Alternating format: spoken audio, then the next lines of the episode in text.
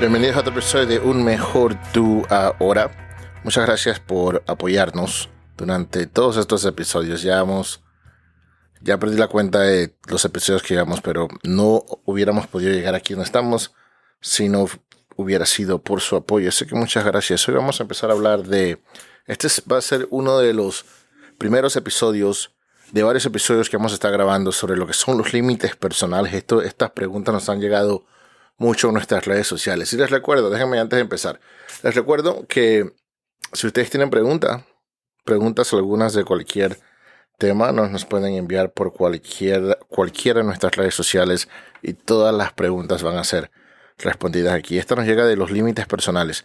Lo que quiero empezar diciendo es, es, es esto tener límites personales es importante.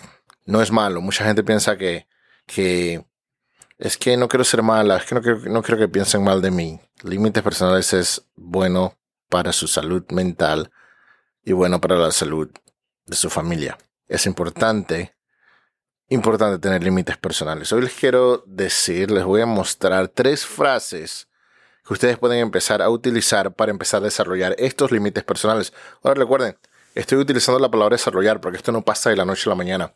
Es algo que tienen que tener consistencia y tienen que estar usando constantemente para que ustedes puedan llegar a ese punto de que tengan esos límites personales. Ustedes han dicho, les ha pasado que la gente se pasa o, abusa de ustedes, es, es, por eso. Cuando la gente se pasa con ustedes, dicen, ah, es que se pasan, se pasan conmigo, abusan de mi nobleza.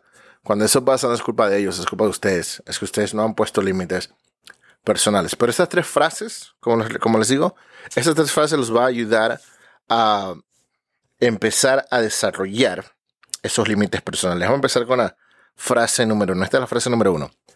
No aceptaré una disculpa al menos que sea seguida por un cambio de comportamiento. ¿Vale? Les explico esta. Básicamente la gente dice, sí, perdón, perdón, pero disculpa, y los perdonas y todo está bien, pero el comportamiento sigue. Entonces la próxima vez que esto ocurra, no aceptes la disculpa sin un cambio de comportamiento. Frase número dos es esta. No minimizaré lo que pasé o por lo que pasé o mis sentimientos sobre algo para el consuelo de los demás. Esto es importante. No es necesario que ustedes minimicen por lo que ustedes pasaron. Si ustedes sufrieron, si en verdad les dolió, entonces dolió. No tienen que hacerse, ah, no pasó nada, está bien, no fue la gran cosa. No, si en verdad es algo difícil por lo que ustedes pasaron, no tienen que minimizarlo que, que, para que las otras personas se sientan mejor.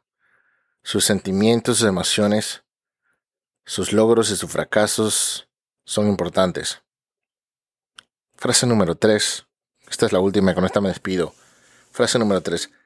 No es, mi, no es mi responsabilidad arreglar a nadie. Que no se les olvide esa. Arreglar a nadie no tienen que arreglar. Solamente hay una persona a la que ustedes pueden arreglar.